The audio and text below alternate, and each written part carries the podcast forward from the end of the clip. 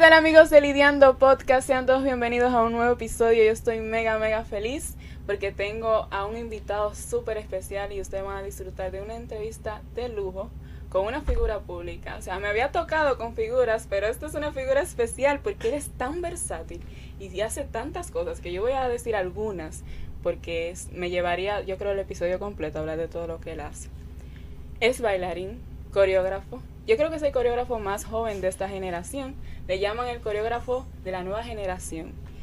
Tiene una academia de danza. Ganó el soberano el mejor coreógrafo del año, este año precisamente. Y estoy muy emocionada porque yo, un, soberano aquí, mi amor, tengo. Es también se lanzó como artista, como cantante. Sorprendida estoy porque no sabía de esa faceta.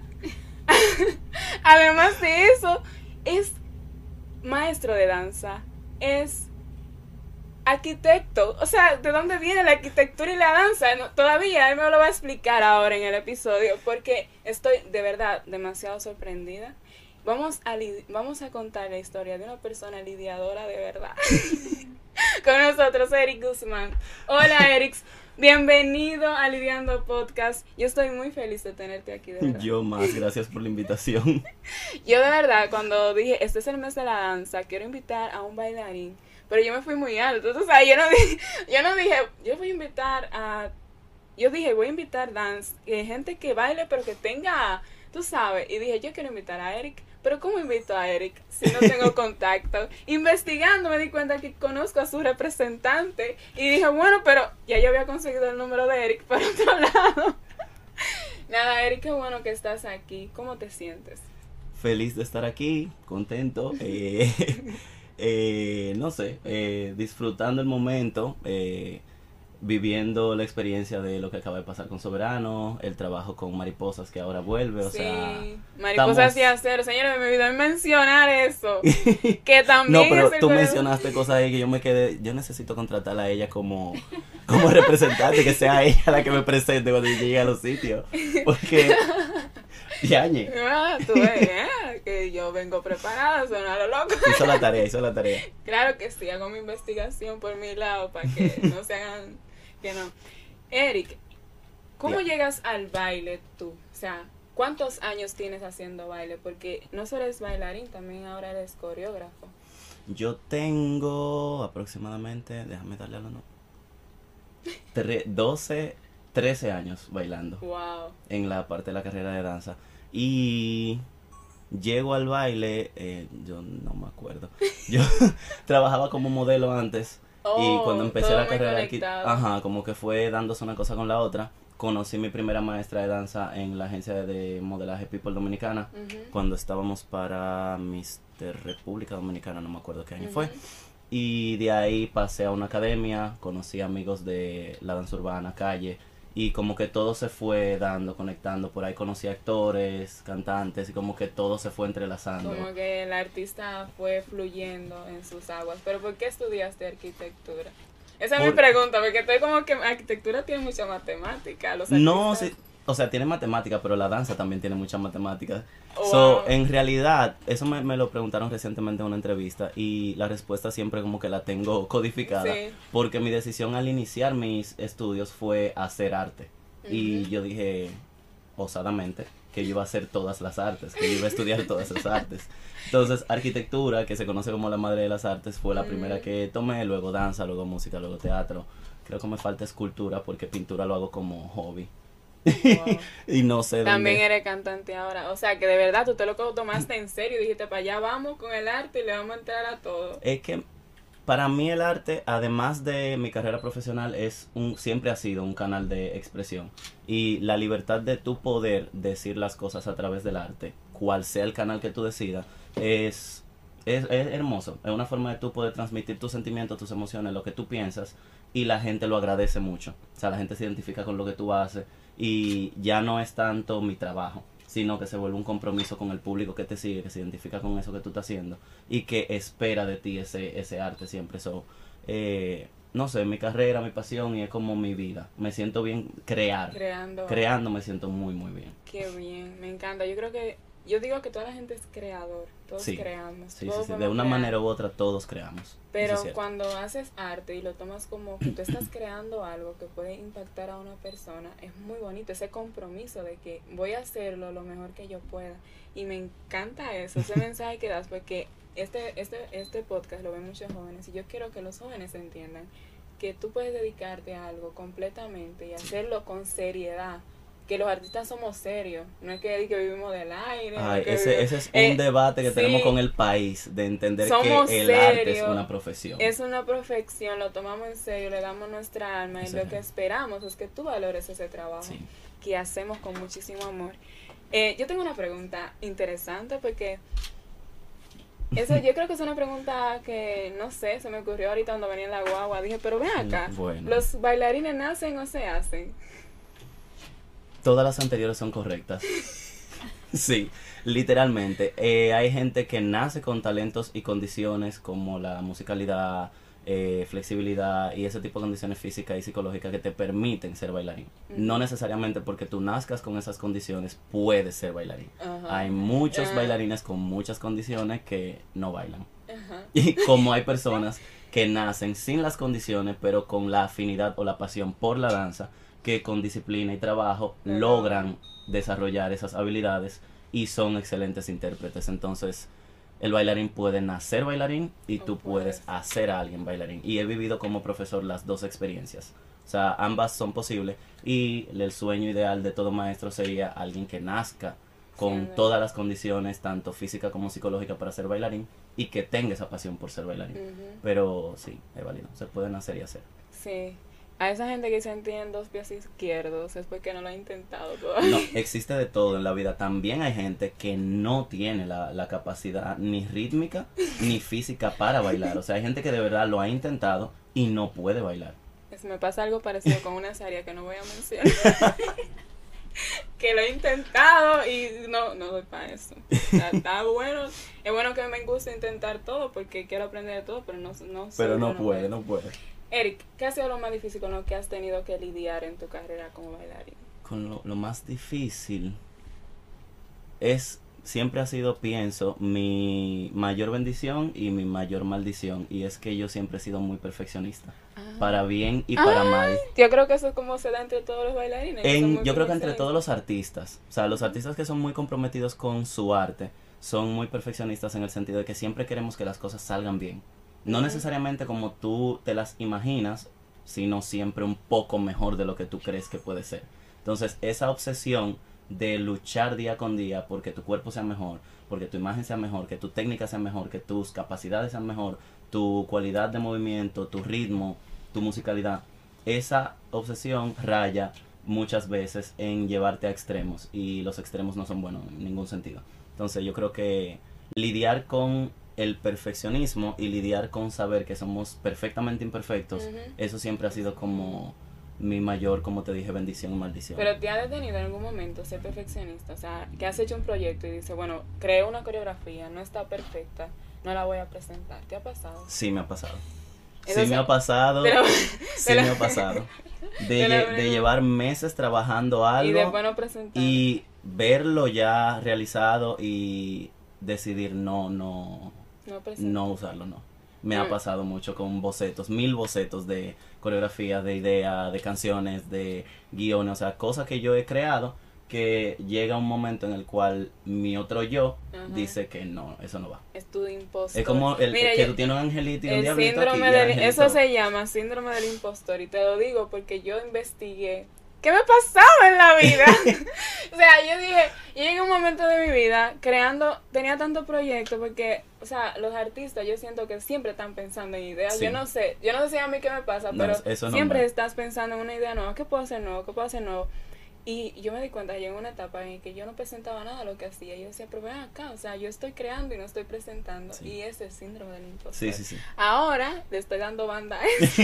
No, pero con, el tiempo uno, uno aprende como a, Sí. a discernir entre las buenas y malas decisiones del, del mismo, de tu propio ego. Porque tu ego, si te dejas llevar, siempre le va a decir que sí a todo. Porque uno siempre ha querido eh, estar en el aplauso, estar en el foco, en el reflector, que la gente, pero tienes que también saber cuándo no. Entonces, Sí. como siempre poner todo en una balanza, que sea lógico, que sea un proyecto que tú vayas a presentar, pero que tenga el nivel de calidad requerido, que tenga realmente tu esencia, que realmente transmita algo, que diga algo y no sea simplemente poner algo en el escenario por ponerlo.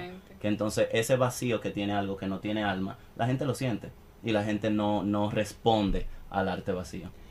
Me encanta, dijiste algo muy clave ahí en lo que acabas de decir, que era una pregunta, pero ya vamos a hablar un poquito de eso. Eh, el éxito que has tenido como coreógrafo, porque, ok, hay muchos coreógrafos, Somos Pero muchos. pero tú eres un coreógrafo muy joven que se ha destacado ya no solamente nacionalmente, también internacionalmente. Has coordinado coreografías como la para esta obra de Mariposas de Acero, que es una obra magnífica, que también eres actor, sí, me tocó. o sea, ya, y que también tienes tu academia, que, o sea, un sinnúmero de cosas. ¿Cuál es la clave del éxito de Eric? No de Eric. Yo creo que la clave del éxito de cualquier ser humano en cualquier aspecto profesional es la disciplina. O sea, más allá, y te lo digo como experiencia personal, que la gente cree que uno como bailarín, Artista, cantante o como artista, que uno se despierta con este sueño inspirador todos los días. No, los artistas realmente somos los que más sufrimos Ay, de lloramos. despertar sin ánimo, Ay, sí. cansado porque trabajamos con el cuerpo, no con una computadora y desmotivados. O sea, cuando tú decides en la mañana despertarte, aún sabiendo que tú no tienes las ganas de seguir trabajando esa coreografía o seguir ensayando ese número, y tú a pesar de saber que no quieres o sentir que no puedes, te levantas, te cambias, agarras tu bulto y llegas a tu ensayo puntual y encima ensayas bien, se sobrepone la disciplina Wow. porque la motivación siempre tiene, no siempre va a estar ahí. Entonces los días que la motivación no está, tú tienes que tomar la disciplina, ponerla al frente y seguir para adelante. Y eso te va a pasar muchas, muchas veces. O sea, los momentos de, de inspiración son menores en cantidad a los momentos en los que se requiere disciplina. Exactamente, yo, la, la inspiración es tan efímera. O sea, Exactamente. están como... Y a veces tú ni siquiera la llegas a agarrar. ¿eh? De hecho, Porque- los momentos de inspiración tú tienes que estar... Eh, eh, atento. Estoy inspirado, corta todo, úsalo. Ok, se fue ya. Y, te, y, y, me encanta algo de la inspiración, que no te llega en momentos indicados, No. cuando ella le da la gana. Tú puedes ir O sea, en, en un carro, en medio de un tapón, y ahí tú te inspiras y creas. O sea, es, es muy Te random. llega una idea Es muy buena. random, eso es Oye, cierto. de madrugada que tú te despiertas, no puedes dormir, la inspiración Eso te me deja pasa. dormir. Eso me pasa. Yo trabajo el día entero así, de 6 a 12 de la noche. Mm. Llego a mi casa, me baño y digo, me voy a acostar. Y el no, cerebro, pum. Ok, hay que trabajar. Ahí es que tu cerebro dice, ¿y qué, y qué tú piensas si hacemos esto? Y tú dices, no, cállate ahora no. Literalmente. Esa, esa pregunta que te hace, de que, ¿y si hacemos tal cosa? Hay un meme de eso, que tú te acuestas y aparece el cerebro y que, hola, tenemos que hablar y tú no. de que en este momento no quiero descansar. Yo soy muy nocturno, o sea, a mí me llega muy frecuentemente, no siempre, la inspiración una de la mañana, dos, tres de la mañana. Normal, chile. A mí una vez me llegó la inspiración de un personaje a las 4 de la mañana. Eso, esas son las, esas son las horas que el arte decide. Y yo, loca, pues y yo estaba negada a levantarme. y que no, hoy no. Pero no me no pude dormir, tuve que levantarme y No, escribir no, no. la idea. No te deja, no te deja. Eso no te deja abandonar. No, no, es que es tan fuerte. Y después que la pierdes, la, la extrañas. Ese es el problema. Exacto. Porque si tú pierdes ese momento de inspiración, después tú la necesitas porque tienes que completar esa idea. Ese y no proyecto, tienes. sí. Eric, em, hablando un poco de la inspiración y de todo lo que tú como artista haces, yo, hay una, una pregunta que a mí me gusta mucho hacer a los artistas y es que si tú no te dedicaras al baile, ¿a qué te dedicarías? Al arte. Bueno, sin, vamos, vamos a decir que el arte no está en ese, en ese, En ese renglón ¿a qué te dedicarías tú?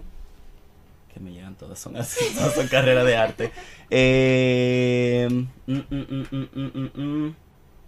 Sigue siendo creatividad, o sea, me gusta mucho fotografía, Fotografía es arte también. sigue siendo No arte, cine sigue siendo arte, yo trabajo en cine. Es que en de alguna No te manera, ves en otra no, es que de alguna manera todo es arte.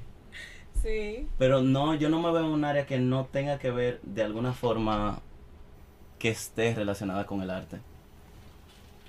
Ah, bueno, maquillaje sigue siendo arte. Diseño sigue siendo No, es arte. que te llega todo O arte. sea, las, ideas que me llegan son de arte, pero...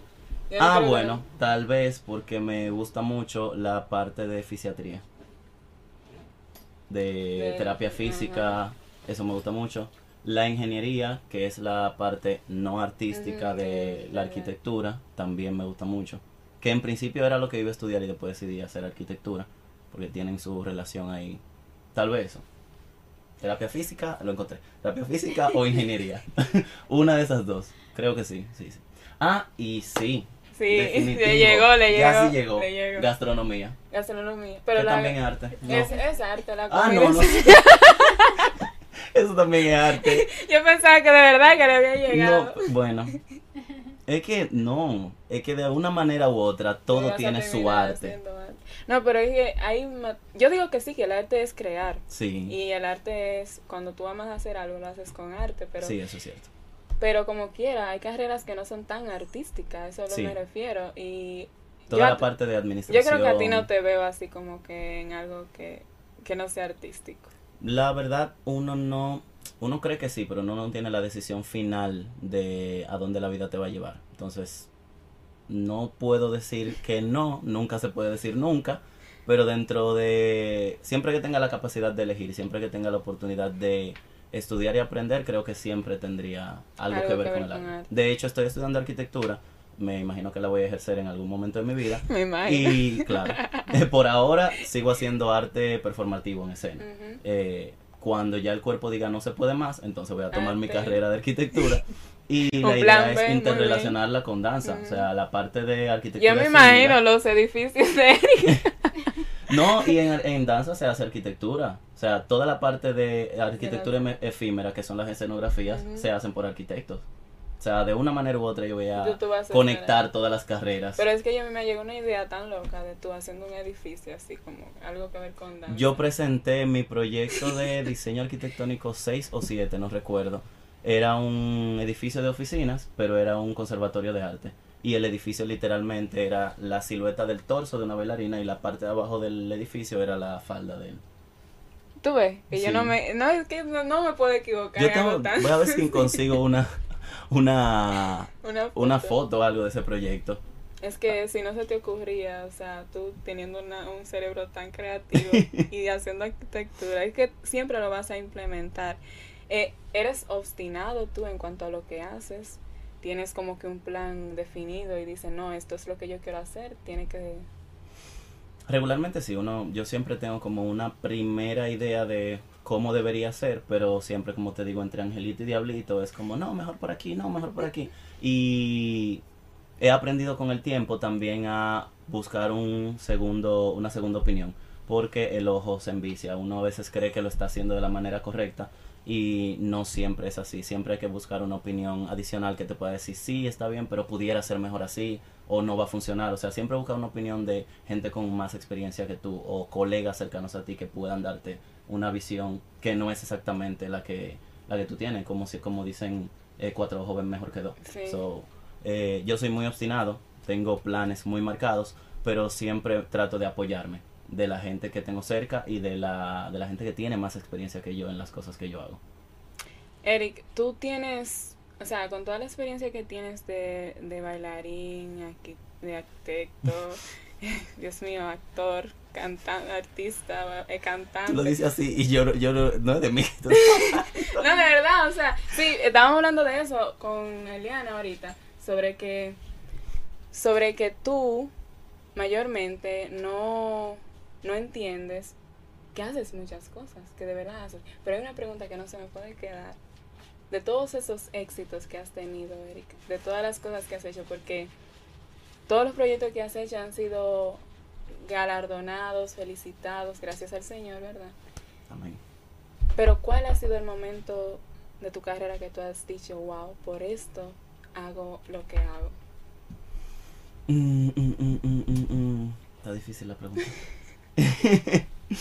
Yo creo, creo que en este momento, eh, a pesar de que es muy personal el proyecto, creo que la oportunidad de poder compartir lo que yo he aprendido en los pocos años de carrera que tengo, que han sucedido muchas cosas en poco tiempo, gracias a Dios, y en su mayoría buenas, creo que el proyecto en conjunto con Royal Dance Crew de crear un espacio de enseñanza en donde nosotros podemos todo lo que hemos aprendido pasarlo a una siguiente generación, creo que es eh, lo más satisfactorio a nivel personal, porque regularmente si tú creas muchas cosas que al final son efímeras, porque tal vez hicimos una canción ahora, en un momento a la gente le gusta, en dos meses ya la gente no se acuerda de eso. Entonces creo que lo más valioso que podemos crear los artistas es un legado, es dejar algo que en un futuro la gente diga esto lo hizo X persona, esto lo creó fulano de tal. O sea, eso hace historia. Entonces, creo que el mayor logro personal que hemos tenido ahora mismo es lograr establecer en una situación económica, política, mundial tan difícil como la que estamos viviendo ahora, lograr establecer un, un espacio de enseñanza que es nuestra academia. Yo creo que eso es eh, una de las cosas que más valoro poder tener y que sigue en pie. Yo creo que lo más valioso, o sea, que el que aprende y no enseña, ¿para qué aprende? Yo creo que ese dicho es tan acertado, pero cuando tú enseñas lo que sabes y lo compartes, siendo que vivimos una sociedad con mucho como esto es mío, no lo quiero compartir. Pero cuando tú compartes tu conocimiento y lo que sabes y quizás algo que tú leas con una persona y tú puedes cambiar un poquito, un poquito la visión de esa persona y aportar, es lo, eh, yo creo que es lo mejor. Eso es lo más valioso, lo que yo siempre digo en clase, si ustedes llegaron y salieron de aquí sabiendo una sola cosa que no sabían antes o aprendiendo un solo paso que no habían hecho antes, yo estoy pago. Porque ya yo aporté de alguna manera de lo que yo tenía a quién tú vas a hacer. Entonces, es lo, como tú dices, es lo más valioso que podemos hacer por el otro. Así es. Eric, para todos esos jóvenes que te van a escuchar, que les gusta la danza o que quieren desarrollarse en una área, ¿cuál sería tu consejo, tu recomendación? Recomendación, son muchas. Esto es una cosa complicada. sí, pero de vida, eh, así como que, que tú puedas decir que te enseñó la danza. Mira, eh, creo que lo mencioné en algún punto, pero uno es no desmayar. Eh, la danza, el arte, y siempre lo pongo de ejemplo, todas las carreras son muy sacrificadas. Se requiere mucho tiempo, se requiere mucha inversión de dinero, se requiere mucha paciencia y sobre todo se requiere mucha disciplina. O sea, eh, a mí me ha costado mucho por el hecho de hacer muchas cosas, tratar de ser eh, 100% responsable y 100% disciplinado en todo al 100%. Entonces, eh, regularmente la gente toma un camino y es más sencillo. Si tú tomas el camino de ser bailarín, cantante, actor, el que tú decidas, siempre sobreponer la disciplina a todo el talento que tú creas que puedes tener, porque eh, los artistas somos egoístas. Creemos que somos los mejores, creemos que somos el sol, que el universo gira en torno a nosotros y no es así. Reconocer que somos parte de un sistema en donde hay mucha gente, mejor y peor, pero hay mucha gente. Reconocer tus capacidades, tus virtudes, desarrollarlas, tus defectos y trabajarlos. Creo que son como las tres cosas que te pueden eh, eh, llevar a donde quiera que tú vayas o quieras lograr en cualquier carrera. Tus virtudes, desarrollarlas al máximo, tu talento, trabajarlo, tus defectos, trabajarlos con la misma pasión que desarrollas tus virtudes y poner la disciplina siempre por encima de, de tu talento y tu motivación. Siempre, siempre. El compromiso contigo y con tus objetivos tienes que, tiene que estar por encima de lo que tú oyes, porque la gente nos hace creer que somos demasiado, que somos muy grandes. Y el universo es muy grande y nosotros somos muy pequeños. Hay que mantenerse humilde porque la caída es muy dura cuando vivimos en esa nube. Entonces tenemos que darnos cuenta. Siempre la cabeza sí, allá en las nubes, pero tus pies ten, enterradísimos en la tierra. Wow. Qué buena recomendación. ¿Tú no has pensado tener comunicación ya entre todas las áreas? Wow. Yo tengo, de hecho yo tengo eh, pegado en, mi, en la puerta de mi habitación detrás la lista de cosas que yo quiero aprender. Mi hobby es literalmente aprender. Yo tengo una lista de cosas por aprender y tengo comunicación anotado ahí, gastronomía y otras cosas. Wow. Señores, eso es Eric Guzmán, alguien que ha lidiado con muchas cosas y que nos has enseñado un poquito. Y hemos contado quizá la punta del iceberg de todo lo que has hecho, mm. pero te agradezco muchísimo que hayas tomado tu tiempo de venir a conversar conmigo y a contar tu historia y ser una persona, como dices, tan humilde, porque sabemos que las figuras son difíciles de llegar a veces por esa cuestión de grandeza, pero que lo hayas hecho me demuestra la clase de persona que eres. Señores, sigan lidiando con la vida, que la vida es muy bella y nos vemos en un próximo episodio. Bye.